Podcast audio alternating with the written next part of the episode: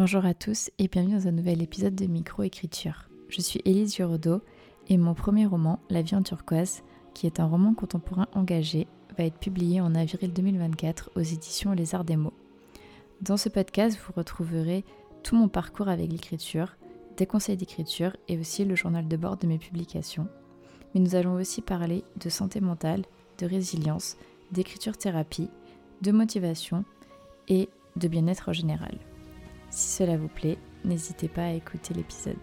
À bientôt Bonjour à tous et bienvenue dans un nouvel épisode de Micro-Écriture. Aujourd'hui, je suis avec Tosca Nouri, qui est autrice, lectrice, podcasteuse, mais aussi créatrice de contenu littéraire. Donc ça lui fait beaucoup de casquettes, mais c'est justement euh, le titre de l'épisode si vous l'avez lu, et on va en parler bah, pendant tout le temps euh, de l'épisode.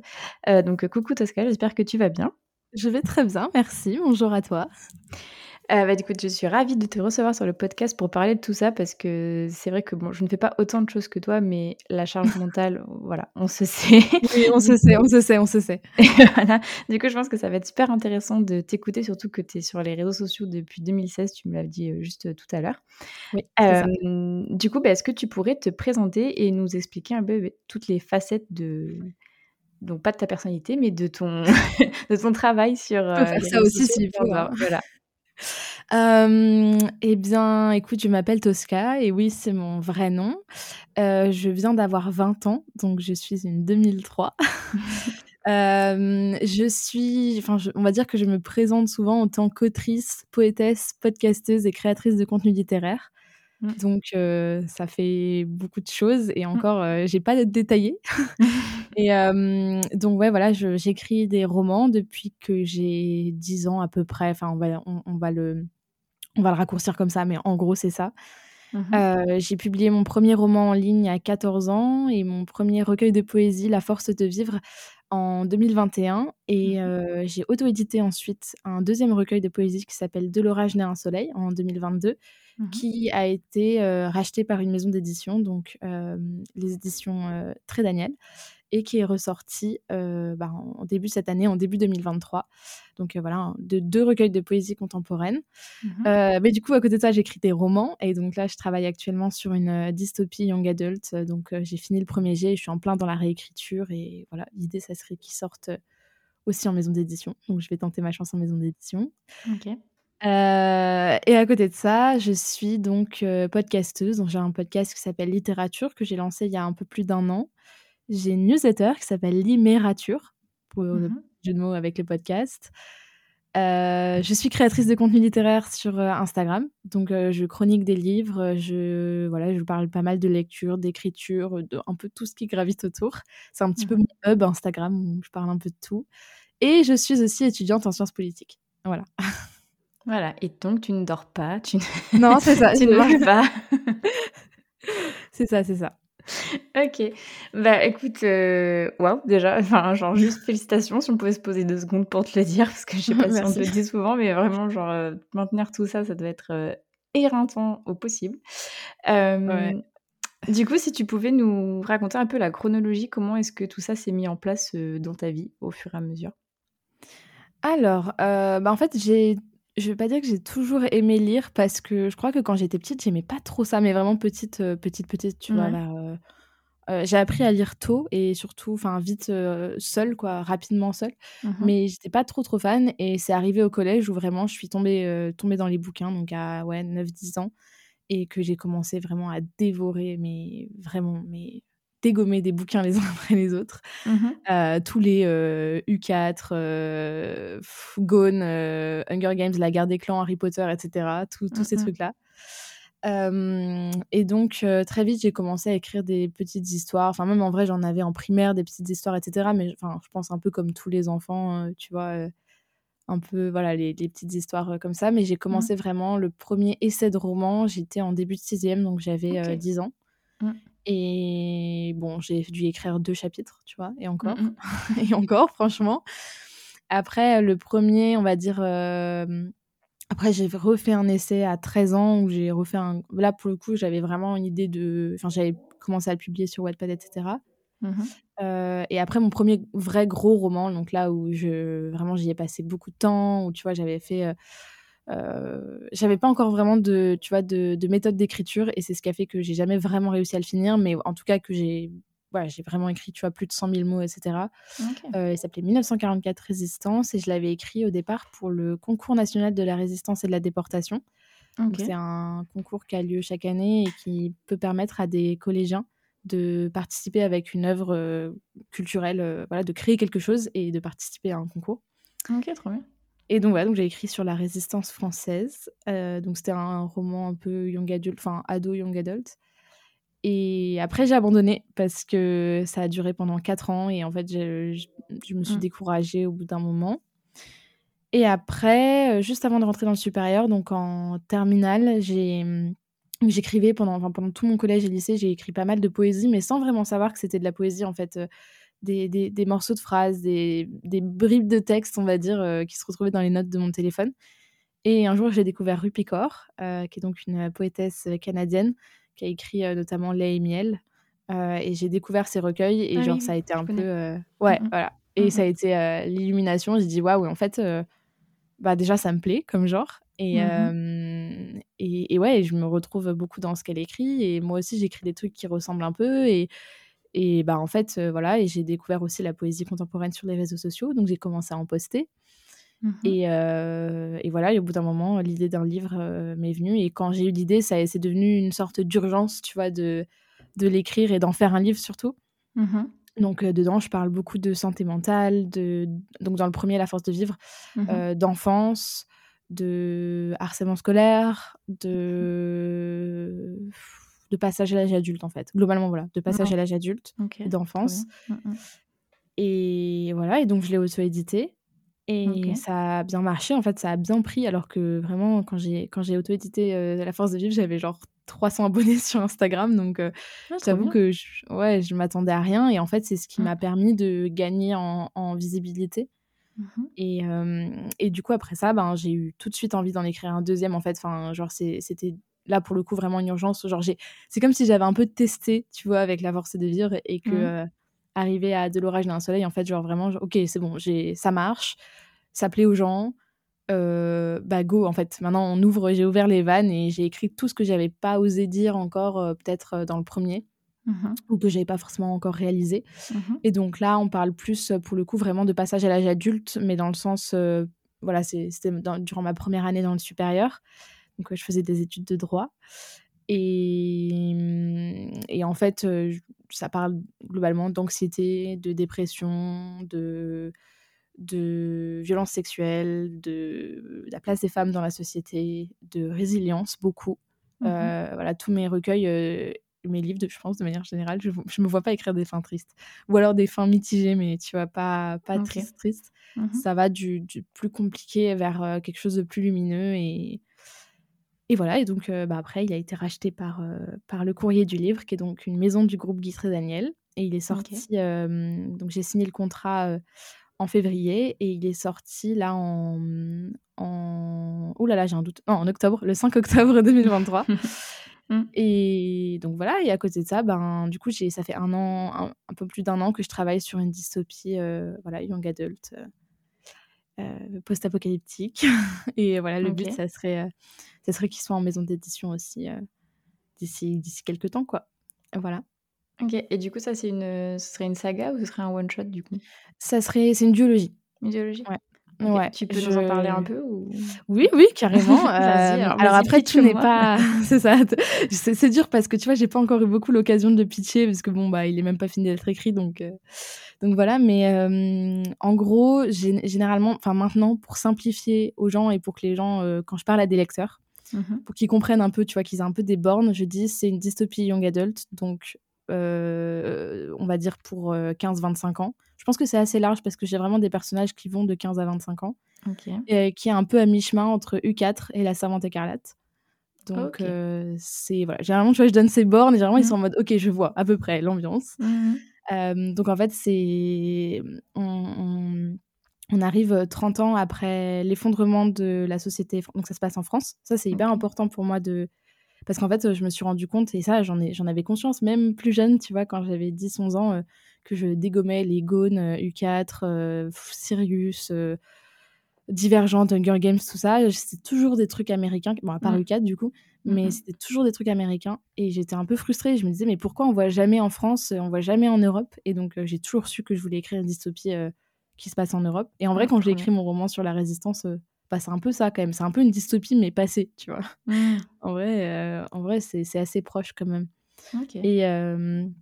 et du coup, voilà, donc ça se passe 30 ans après une crise de la fertilité et du coup, c'est un système, dans lequel, les femmes ont été entièrement privées de leurs droits et et et qui n'ont elles n'ont plus de citoyenneté et donc on suit, Jo et Ed, 2 personnages, hyper différents, qui essayent de fuir le pays et pour ça, ils ont un van et du coup, ils partent un peu dans un espèce de road trip, de survie et dans ce périple, ils vont durant ce périple, ils vont rencontrer, heu, plusieurs, heu, plusieurs autres, personnages.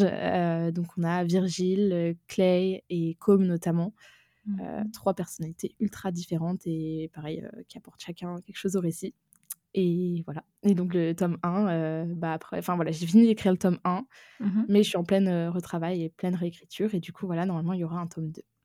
OK, trop bien. Donne trop envie. Ah bah, écoute, ça me fait plaisir parce que je t'avoue que, mmh, c'est plus trop l'ère, tu vois, de la dystopie et heu Oui, mais ça revient, ouais, ça revient, merci Margot. Et le préquel de et le Hunger préquel d'Hunger Games, ouais. aussi. Mais heu, mais ouais, c'est vrai que c'est ce que je me disais, heu, tu vois, quand quand j'ai en fait, heu, ça fait très longtemps que je sais que je veux écrire une dystopie, tu vois? Ça a toujours été mon genre préféré, enfin voilà, depuis que j'ai genre 12 ans, enfin, en fait, depuis que j'ai commencé à écrire, je me dis: «Le prochain roman que j'écrirai, ce sera une dystopie», tu vois? C'était c'est voilà, ça fait longtemps que ça marine et en fait, ça fait, je sais pas, peut-être, heu, 2-3 ans, tu vois, que c'est plus net et en vrai, au départ, j'avais une scène ultra précise de la rencontre de mes 2 personnages en tête Ouais.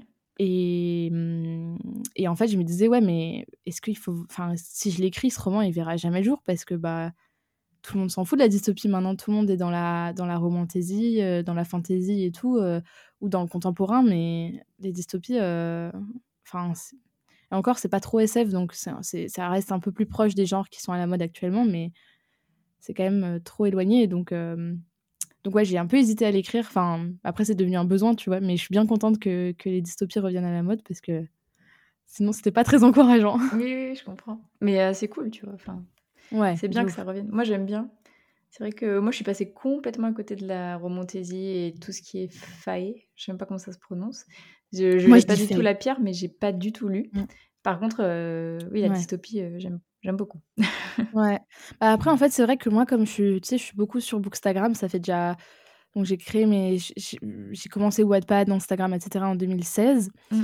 et vraiment, j'ai commencé à être vraiment présente, on va dire, heu, présente, présente sur Instagram en 2018-2019 et on va dire, heu, j'ai commencé à à être, un peu en mode créatrice de contenu en 2020, en gros. Mmh mh. Même plutôt 2000 non, 2021 en vrai et heu, donc 2021 et heu et en fait, je suis rentrée vraiment, heu, Bookstagram est un monde que je connaissais pas du tout.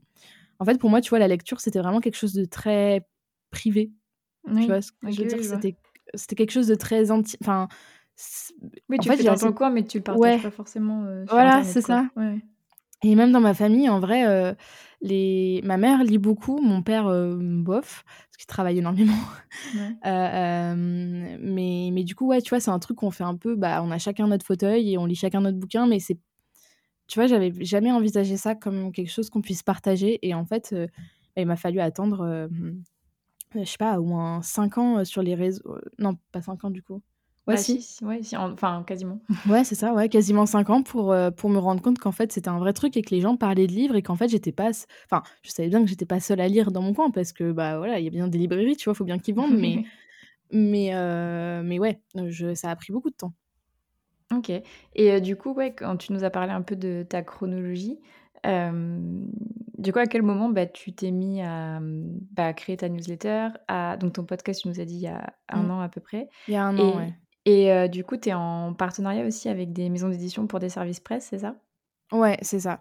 Bah, les en fait, le premier dans l'ordre chronologique, ça a été les services presse et le côté un peu, on va dire, influence. Ouais. Heu, après, heu, voilà, enfin, j'ai que 7 000 abonnés, sur Instagram, c'est pas non plus, Oui, d'ailleurs, je viens de m'abonner à l'instant pour que tu aies les 7 K. Je t c'est moi ta sept ta 7 000e abonné avec mon compte micro-écriture, voilà. OK.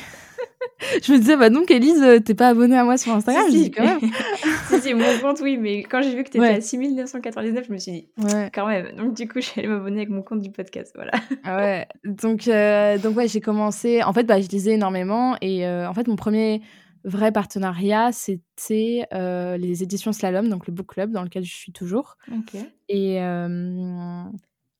et, et, en fait, bah, depuis, mais en fait, enfin, je sais pas. je pense que quand on, en fait, on s'y habitue, tu vois, peut-être, mais mais je trouve que en fait, être en partenariat avec des maisons d'édition, c'est participer à l'effort de com. En fait, c'est pas c'est pas c'est pas pour notre plaisir personnel en vrai tu vois c'est c'est plus ça fait partie de leur campagne com tu vois mmh clairement ils ont des budgets pour ça et ils sont et ils savent très bien que ça marche et, et en fait c'est plus pour enfin moi je le considère plus presque comme un support tu vois comme un on nous dirait bah tu vois, pour pouvoir parler de leurs romans, pour pouvoir les aider dans leur com. Mmh. voilà. Et en vrai, euh, aujourd'hui, je fais plus tant de, tant de services presque que ça. J'en ai fait beaucoup ces dernières années.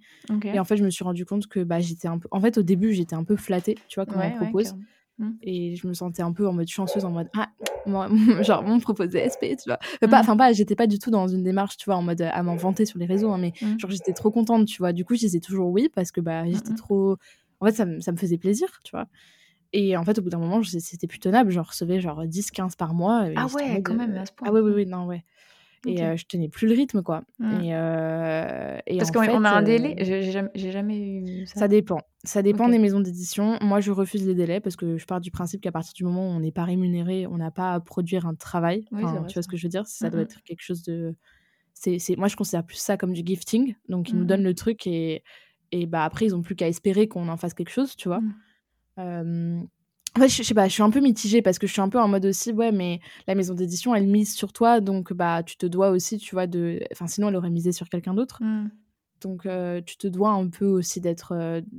Pas dire tu leur es redevable, mais bon, tu te dois de d'être correct vis-à-vis d'eux mmh, et, mmh, mmh, de, parler des romans qu'ils t'envoient parce que sinon ils te les envoient dans le vide et c'est pas très cool vis-à-vis d'eux. Mais, euh, mais en fait, il y a des maisons d'édition, il y a des délais, il y a des maisons d'édition, il y a des book clubs, c'est-à-dire tu as un espèce de groupe et les gens discutent entre eux, il y a des événements et on a des trucs en plus, etc. Par exemple, euh, Slalom, on a des, on a des ah, j'ai pas le terme, mais tu sais, des, des visios avec les auteurs. Mmh. Euh, on a les ENC, on peut avoir des goodies, on a des. On a eu le premier événement euh, IRL euh, à Montreuil. Mmh. et voilà. Après, aujourd'hui, je t'avoue que je refuse beaucoup plus les partenariats. je J'ai jamais eu de partenariat à l'année. Ça, je, je suis pas fan du principe. moi, soit j'aime une maison d'édition et je l'aime tout le temps et j'aimerais bien travailler avec eux tout le temps, soit la maison m'intéresse pas et voilà. Mais mais le côté euh, focus sur eux pendant un an et tu dois lire quasiment toutes leurs sorties, machin et ceci et cela, je suis moins, je suis moins fan du principe. Mmh, mmh, euh, après, voilà, s'il y, y, en a qui ça convient, très bien, mais juste moi, ça me convient pas trop. Mmh, et donc là, en ce moment, euh, voilà, les partenariats long terme comme ça, non. en revanche, je garde des relations avec plusieurs attachés de presse, etc. et voilà, et quand j'ai un titre qui m'intéresse dans leur catalogue, bah, je les contacte ou ils me contactent et je leur dis voilà, j'aimerais bien euh, faire un service presse de ce titre? Est-ce qu'il vous reste des exemplaires? Oui, non. Euh. Ou eux, ils me contactent, ils me disent voilà, on pense que ça peut vous intéresser. Est-ce que vous voulez qu'on vous envoie un exemplaire, etc. et voilà. Et après, euh, et après, bah voilà, après c'est à toi de te gérer et de de rendre les services presse dans un dans un délai dans un délai convenable. Mais mais personnellement, moi, je, je t'avoue que je fais tellement de choses à côté que autant le service presse et d'ailleurs je pense que les maisons d'édition qui travaillent avec moi souvent savent que autant je le fais dans la semaine et dans une semaine il est chroniqué, tu vois, autant dans mmh. trois mois euh, ça peut ne pas encore être fait, quoi. Mmh. Donc, euh, donc voilà, j'essaie de me respecter beaucoup plus là-dessus et de dire beaucoup plus non parce que bah ouais, il y a d'autres priorités aussi, tu vois. Et si j'ai mmh. vraiment envie de lire un livre et que voilà, bah je vais l'acheter. En fait, ma, maintenant ma ma, ma ma ma ligne directrice c'est si on me dit non à ce SP, est-ce que je vais l'acheter ou pas? Est-ce que là, je prends ma bagnole, je vais à la librairie et mmh. je vais l'acheter? Si la réponse est oui, je demande le service presse. Si la réponse est non, je demande pas le service presse. Mmh. Voilà. Mmh. Ok. Et du coup, parmi euh, tout ce que tu fais là, euh, après, euh, je te poserai des questions sur ta newsletter parce que ça m'intéresse, mais est-ce que tu as, du temps pour lire justement vraiment? Enfin, par exemple, là, on est en fin d'année. Du coup, tu as lu combien de livres cette année? Je crois que je suis à peu près à 80. 80, Ouais, mais après, en fait, c'est par, par période. C'est vraiment par période. C'est, tu vois, par exemple, en... je, suis, je suis partie vivre un semestre à Londres là pour mes études. Ouais, j'avais, En septembre, euh, enfin, voilà, le premier semestre de ma, du coup, de ma dernière année en sciences politiques. Mmh, mmh. Et, euh, et en fait, bah là, j'étais vraiment, euh, j'étais pas du tout dispo, tu vois émotionnellement et j'étais pas du tout dispo dans, dans ma tête et dans ma vie tu vois. J'avais des, des, nouvelles relations tu vois des, des, nouveaux des nouveaux amis des trucs comme ça à, Londres. Mmh. et en fait j'étais pas du tout focus sur l'écriture et non si sur l'écriture un peu parce que j'ai fini mon premier jet à Londres mais pas trop sur la lecture. Mmh j'étais vraiment en panne de lecture et donc voilà pendant genre deux mois j'ai pas ouvert un bouquin. Alors que bah il y a des moments je peux en lire trois par semaine quoi quatre par semaine. Purée, ça me fascine. Après, ça, Après, ça dépend, c'est un peu faussé parce que des fois, tu vois, c'est des recueils de poésie ou des trucs comme ça. Donc, euh, non, mais même, ça, me fascine quand même. mais ouais, mais en fait, je considère aussi un peu la lecture comme, comme une manière d'écrire en quelque sorte, tu vois. C'est une manière de s'améliorer, de s'inspirer, de, de. Donc, euh, donc ouais. Mais euh, en vrai, ça dépend des moments. Je pense qu'en 2024, je vais un peu ralentir sur la lecture et me focus plus sur l'écriture. C'est Enfin, vu tout ce que tu gères, c'est incroyable, je trouve. Moi, j'ai même pas lu 24 livres cette année. Je, je pense qu'on va ah finir à 20, tu vois. Ah, en fait, euh, on n'a pas tous les mêmes, tu vois, on n'a pas tous les mêmes priorités, on n'a pas tous les mêmes modes de vie, on n'a pas tous la même santé, on n'a pas tous, enfin. Oui, mais c'est... je salue quand même, c'est, quand même beaucoup, je trouve. Donc, euh, ouais, non, quand même, bravo. Et, et, du coup, ouais, ta newsletter, est-ce que tu peux nous, nous en parler aussi? Enfin, combien, enfin, le rythme de sortie, je vais y arriver. combien, oui, combien t'en sors par mois? Qu'est-ce que tu racontes dedans, etc. Alors, bah, en fait, ma newsletter, elle est toute, toute, toute récente. Euh, Je l'ai lancée il y a vraiment trois semaines. Donc, ouais, Petite ouais vraiment. ouais, non, vraiment très récent. Ok. Donc, il n'y a qu'un seul numéro qui est sorti pour l'instant. Et l'idée, c'est une fois par mois, en fait, de faire un peu la rétrospective du mois écoulé. Ok. Et voilà, l'idée, c'est de revenir un peu sur plein de choses. En fait, je, je me mets pas de. Je le vois un peu, tu vois, comme si je faisais un peu comme un, comme un, comme du journaling, tu vois. Mmh, mmh, je, je, note, enfin, tu vois, je, je l'écris au fur et à mesure. C'est un peu comme un journal intime que je partagerais. Je l'écris au fur et à mesure, j'aborde des thèmes, j'essaye d'avoir un espèce de highlights du mois en termes d'événements. Par exemple, tu mmh. vois, en, novembre, c'était la soirée de lancement de, de Cassandre. Donc, mmh. euh, bah, c'est là où on s'est rencontrés d'ailleurs. enfin, je pense connaissait, je pense mutuellement, mais. mais c'est plus en vrai. ouais, c'est vu en vrai. Donc, de, de Cassandre Lambert pour son roman Celle que je cherchais. Regarde, je participe à l'effort de promo. et euh, ouais, Didier Jeunesse, super partenaire d'ailleurs. Vraiment incroyable Didier Jeunesse. Je, les kiffe, je les aime d'amour Didier Jeunesse. Mmh, mmh, Bref, euh, petit aparté. Mmh, et, euh, et, donc voilà, donc je partage, voilà, et celle du mois de décembre, ça sera Montreuil. je partage des recommandations on va dire au sens large culturel, mais ça peut autant être des essais que des romans, que des films, des séries, des documentaires, des vidéos YouTube, des podcasts, des articles. Enfin voilà, tout ce que je trouve intéressant à la fin de la newsletter. Mmh Et qu'est-ce que je partage d'autre? Ah, Pas mal mes, enfin tu vois, pas mes états d'âme, mais où je parle de, tu vois, de, l'écriture, mais plus là où par exemple dans mon podcast, je vais plus en parler de manière factuelle, tu vois, où je vais parler d'écriture, vraiment, je vais parler, tu vois, être très presque méthodique et scientifique limite, tu vois, dans ma démarche. Mmh dans ma newsletter, je vais plus aborder comment je le vis, en fait. Ok.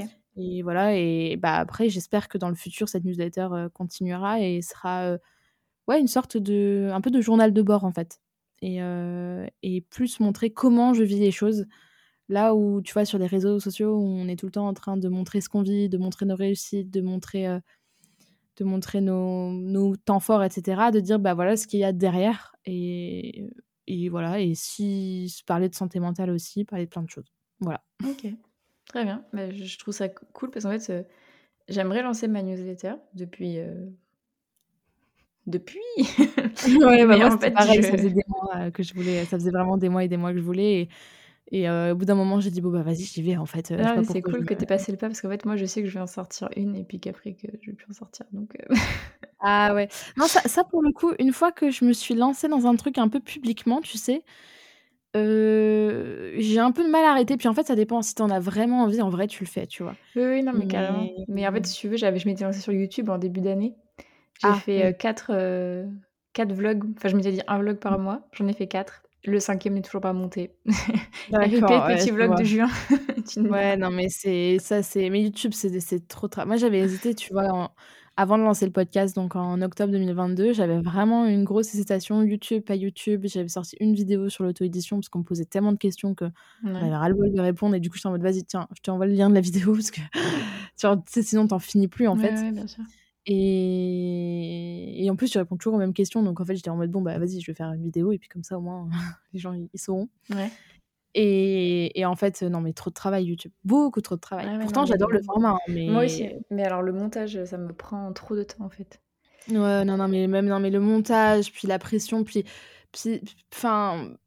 Je sais pas. ouais, en fait, non, je suis à l'aise aussi, tu vois. mon podcast, je peux l'enregistrer un peu n'importe quand, un peu n'importe où. Enfin. Mmh, mmh. T'as pas besoin d'avoir de la lumière, t'as pas besoin d'avoir du maquillage, t'as pas besoin d'être bien fringué, d'être bien machin, bien ceci. Euh, tu le fais en pyjama, les cheveux gras, euh, avec ton masque sur le visage. Euh, tu me vois, là ou quoi? Tu vois, tu me vois en fait. Non mais je suis d'accord. Après pour le coup, vraiment sur YouTube, je me mettais en pyjama aussi parce que flemme.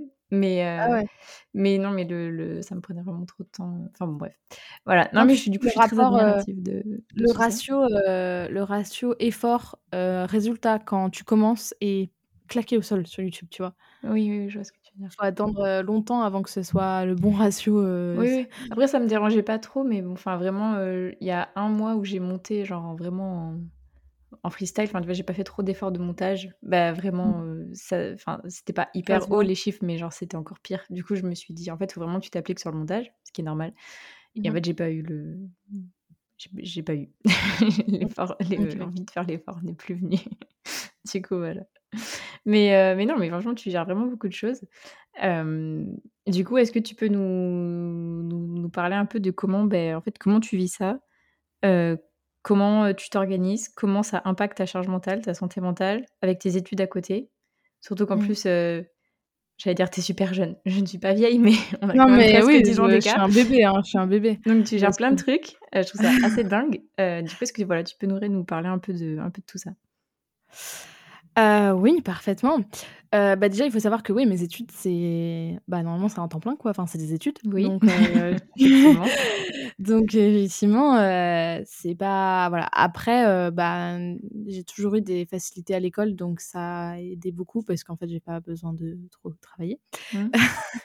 et donc forcément, j'ai pas voilà. C'est enfin, c'est pour ça que j'ai arrêté le droit aussi. Hein, c'est parce que j'étais en droit au départ et bon, ça m'a pas plu du tout. Hein. De toute façon, lisez mon, deuxième recueil de poésie, vous allez voir à quel point ça m'a pas plu. Mmh. J'en parle de manière, enfin, je parle pas, je nomme pas mes études de droit, mais enfin, bref, voilà, c'est de ça que ça parle. Mmh. Et enfin, c'était pas fait pour moi en fait. C'était, c'était hyper enrichissant sur le plan intellectuel, mais juste, c'était pas fait pour moi. Et, et ouais, comment je le vis bah, comment je, comment je m'organise déjà? Parce que c'est une question plus facile à répondre. comment je m'organise? Ben écoute, c'est un peu chaotique en vrai.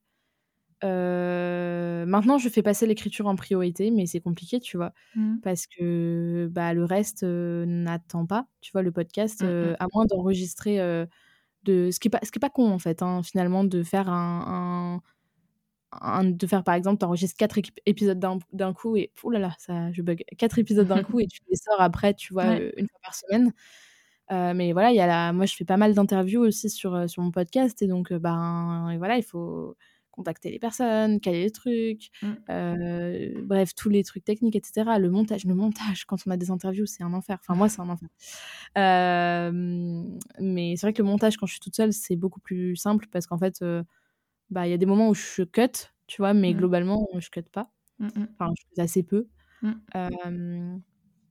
et donc, ouais, comment je m'organise? Bah, je fais, quoi, quand j'ai du temps libre quand ouais que te dire de plus? Ouais quand j'ai du quand, quand j'ai en fait je, je, je, mets le temps etc après j'ai pas mal ralenti sur les réseaux cette année hein. clairement euh, euh, je, je mise plus sur la qualité que sur la quantité mmh. clairement depuis quelques mois et depuis euh, voilà je tu vois sur les podcasts etc euh, je fais plus court, mais plus concentré. Mmh sur euh, les réseaux sociaux, je poste moins de chroniques, mais je m'applique plus sur la photo, sur, la, chronique, etc.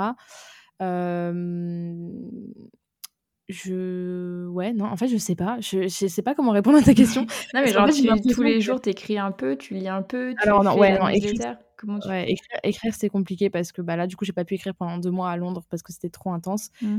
Et en fait, le truc, c'est que ma vie, elle a tellement en fait, en gros, là, je suis en troisième année de bachelor, donc on va dire troisième année de licence, en début de enfin, milieu de troisième année de licence, mais en Mmh fait, heu, entre comment je faisais au lycée, comment j'ai fait dans mes pendant mes études de droit, heu, parce que c'était au moment de la sortie de mon premier livre aussi, hein, où j'envoyais toutes les semaines, des des recueils, dédicacés, j'en envoyais des des dizaines, Oh chaque mois, donc voilà. Heu et après, comment j'ai fait, heu, pendant les 1 an et demi, enfin pendant mes mes du coup mes 2 années en en sciences politiques et après comment j'ai fait à Londres, tu vois? À chaque fois, c'est une organisation Mmh, différente et mmh ça mh. demande de s'adapter. Ouais. Heu, mais globalement, ben, je en fait, je j'en fais une priorité. Mmh. alors la lecture moins, mais en vrai la lecture, il y a pas besoin de lire des dizaines et des dizaines de livres par an pour, pour chroniquer, tu vois? Ne serait-ce que, par exemple, quand tu lis 24 livres, si tu chroniques 24 livres, ça te fait 24 chroniques, ça te fait 2 chroniques par mois, c'est déjà pas mal, tu vois? Oui, enfin moi j'ai pas de Et chronique, mais ouais, mais voilà, bon, c'est, heu, oui, c'est une en vrai, c'est une idée, pourquoi pas? Pourquoi pas bah me mettre à faire ça? Ouais, bah, en vrai, voilà voilà et en fait, ce qui est plus compliqué à gérer, en fait, c'est c'est plutôt, «l'image publique» entre guillemets. C'est-à-dire que moi, ouais. faire, heu, faire tous mes trucs de mon côté, tu vois? Faire, mon podcast, l'écriture, une chronique, un machin, ça va. Mais ce qui est dur, c'est de pas perdre les gens en vrai. Oui. Parce que et encore aujourd'hui, la poésie, je m'en suis un petit peu éloignée parce que, heu, bah, pour plusieurs raisons, mais notamment parce que, heu, je je me retrouve moins, heu, enfin, j'ai moins besoin d'en écrire, je vais beaucoup mieux. Et je vais beaucoup mieux que les moments où j'ai écrit, ces 2 recueils où vraiment il y a eu des moments, très compliqués où j'ai vraiment été au fond du trou, tu vois? Et mmh et donc aujourd'hui ça va mieux, donc je ressens moins le besoin d'écrire Mmh. et Ouais, je comprends. Et voilà, enfin tout simplement. Donc déjà là, j'ai un petit peu je me suis un petit peu éloignée du côté poésie, mais du coup, si on garde écriture de dystopie, podcast et créatrice de contenu littéraire, donc heu, voilà, on va dire influenceuse littéraire, enfin en tout cas chroniqueuse, voilà. Heu, bah, ce qui est compliqué, ça va plutôt être de passer d'un poste à l'autre et tu vois? Et que ça soit naturel et et et que ça perde pas les gens, en fait. Mmh. Et du coup, l'enjeu, ça devient plutôt faire en sorte que les enfin, faire en sorte, c'est pas aussi, heu, tu vois? Genre, je veux faire en sorte que les gens m'aiment, mais heu, pas du tout, tu vois? Mais en en fait, heu, essayer de ouais, de garder une ligne conductrice et et de de pas perdre les gens et tu vois? C'est pareil sur mon podcast, je parle autant de lecture que d'écriture. J'invite des amis influenceurs, j'invite des amis enfin influenceurs, j'aime pas ce terme, mais on va dire des amis créateurs de contenu, et des amis auteurs et autrices, ou et des auteurs et autrices tout court, pas que des amis d'ailleurs. Je Mmh. considère pas que Ike Mulford ou Alex Astor soient des amis. Ça serait un peu, heu mais hem mais ouais, en fait, c'est va plutôt être, tu vois, de jongler entre tout ça, heu, de faire, heu, une story sur un bouquin, puis de dire, heu, 2 secondes après: «Au fait, mon nouvel épisode de podcast est sorti» et puis après de te faire une story en mode, matinée écriture. Et puis après, «Oh là là, je viens de réserver mes billets pour, le SLPJ» et puis après, tu vois?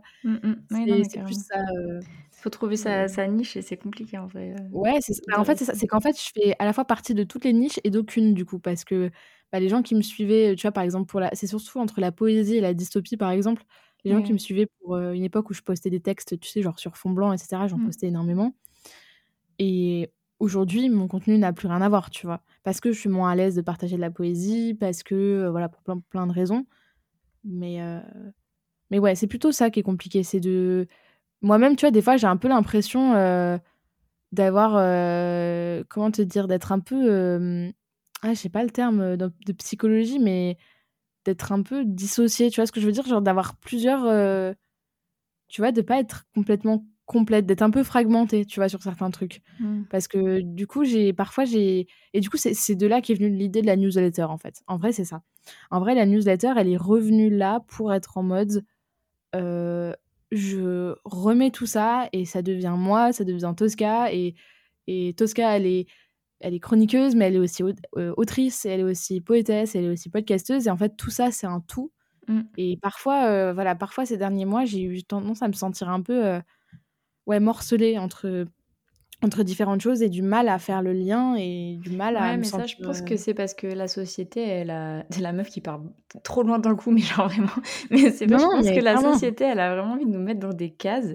Et en fait, ça, ça, Et quand on n'est pas dans juste une case, ben, ça va pas. Et du coup, c'est enfin, nous qui nous mettons à, douter de nous-mêmes, genre en mode, ça, ça devient pesant. Alors qu'en vrai, on a le droit d'être plein de trucs à la fois.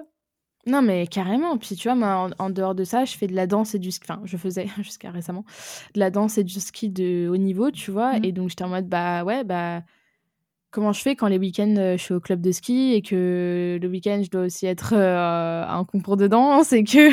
enfin, tu vois. Mmh, mmh. Et qu'à côté de ça, euh, voilà. Bon, après, en vrai, ça c'était au lycée. Depuis le lycée, j'ai un peu on va dire, euh, contre mon gré en vrai. Hein. Euh, c'est juste par la force des choses dû euh, ralentir là-dessus. Et voilà, j'ai pas, j'ai dû déménager à Lyon. Parce mmh que du coup, je, vis à Aix-en-Provence, j'ai grandi à Aix-en-Provence. Et je suis partie faire mes études à Lyon. Mmh et, donc, bon là, je suis plus à Lyon maintenant, j'ai, redéménagé. Enfin, je, enfin, je, suis, enfin, je suis revenue chez mes parents, on va dire, parce mmh que je suis partie à Londres en début d'année. Et là, je pars à Dublin. enfin, parce que je suis en échange Erasmus. Enfin, bref. tu vois, voilà, c'est un peu pareil, je suis étudiante aussi, tu vois, donc je suis en mode, euh, bah vas-y, euh, entre deux chapitres euh, de mon roman ou entre deux chroniques, vas-y, je t'écris une dissertation sur la stratégie géopolitique de l'Iran, enfin, tu vois. Mmh, mmh. c'est un peu compliqué aussi de, jongler avec tout ça, quoi. Mmh. Et du coup, est-ce que ça te, dire, ça te pèse un peu au quotidien ou pas Enfin, ou du coup, comme tu as une grande faculté d'adaptation, j'ai l'impression, genre, ça arrive très bien à t'adapter, ou est-ce qu'il y a des moments de flottement un peu? Pour mener de front, je veux dire. Mmh, non, il y a des moments de il y a des moments où je suis saoulée, j'en ai marre, tu vois? Mmh. Euh, en vrai, me délester de TikTok a été, euh, TikTok était devenu une vraie source de stress, euh, en termes de création de contenu pour moi mmh. et en plus, j'aime pas la plateforme. Enfin, il y a y a des y a des bons côtés, mais franchement, je suis pas fan. et ouais, donc ouais, me délester de TikTok a été un vrai soulagement sinon, ouais, et pareil, me délester des partenariats. Du coup, j'ai plus de pression. Ok, bah j'écris pas, bah, enfin, je dis pas, bah c'est pas grave, tu vois. C'est mmh. moins grave. C'est, j'apprends. En fait, c'est ça. J'apprends à lâcher prise. En fait, je peux pas tout faire tout le temps, tu vois. Ah Donc, il faut choisir et, et, choisir ses combats et, et, se respecter aussi. Et, et voilà. Et aujourd'hui, ce que je veux vraiment, c'est être autrice en vrai, tu vois. Et donc, je suis en mode, bah, ma priorité, c'est d'être autrice. Donc, ma priorité, c'est d'écrire. Mmh. Et, et, voilà. Et par exemple, tu vois euh, là, j'avais la possibilité de faire un stage euh, en fin de ma troisième année de bachelor. Mmh euh, je voulais faire un stage et en vrai, je me suis dit, bah, en fait, non, je vais prendre ces quatre mois et je vais écrire, tu vois. Quitte à prendre un petit job à côté et, et, et, et voilà, et pouvoir bah, gagner de la thune. Oui, bah voilà. mais, euh, mais ouais, euh, je, je, je me dis, bah, en fait, maintenant, l'écriture, c'est l'une de mes priorités. Et en fait, je veux faire ça dans ma vie, pas que. Je me vois pas faire, tu vois, je fais tellement de choses, je me vois pas faire que ça. Mmh. Je me vois pas être que autrice, en vrai. Si je dois être honnête, tu vois. Mmh je. Je, je sais pas, hein, peut-être on verra, mais euh, peut-être quand je serai adulte, on va dire, Hein. Tu es adulte. adulte, hein, mais tu vois ce que je veux dire, euh, active, euh, voilà, je, je, suis adulte, euh, bon, bon, ça se discute, mais je suis majeure en tout cas. Mmh. Mais, mais ouais, je sais pas si je voudrais toujours faire ça, mais en tout mmh. cas, pour l'instant, je me vois pas être 100% dans l'écriture, j'ai besoin de respirer et de vivre d'autres choses à côté aussi. Quand même. Mmh, ok. Euh, bah, écoute, merci beaucoup euh, Tosca pour euh, tout ça. Franchement, c'était super bah, intéressant. merci beaucoup, franchement, je, suis ravie de t'avoir reçu pour toutes tes, remarques pertinentes et aussi pour tout ce qui est le côté charge mentale et par rapport à, ouais, comment dire, ce, ce, qui pèse sur les épaules parfois quand on fait beaucoup de choses en dehors de, de ses études ou de son travail. Donc, trop cool. Et bah, du coup, peut-être à bientôt pour un autre épisode. et bon courage pour ta, ta dystopie. Et, Merci beaucoup. et pour ton semestre en Erasmus aussi. Je pense que ça va être très très cool. Et du coup, bah, je vous remercie de nous avoir écoutés jusqu'au bout. Et du coup, je vous souhaite une très bonne journée ou une très bonne soirée, suivant quand est-ce que vous écoutez le podcast. Salut Merci beaucoup à tous pour votre écoute. N'hésitez pas à noter le podcast sur la plateforme sur laquelle vous l'écoutez et à y laisser un commentaire si vous le pouvez. Cela m'aide énormément au référencement et à faire connaître le podcast. Si vous voulez venir témoigner d'une expérience qui vous est arrivée en tant qu'auteur ou autrice, ou bien nous faire part d'une difficulté que vous avez réussi à surmonter pour l'écriture de votre premier jet, n'hésitez pas à m'écrire sur Instagram ou bien à l'adresse mail elise.giraudot.contact.gmail.com. À bientôt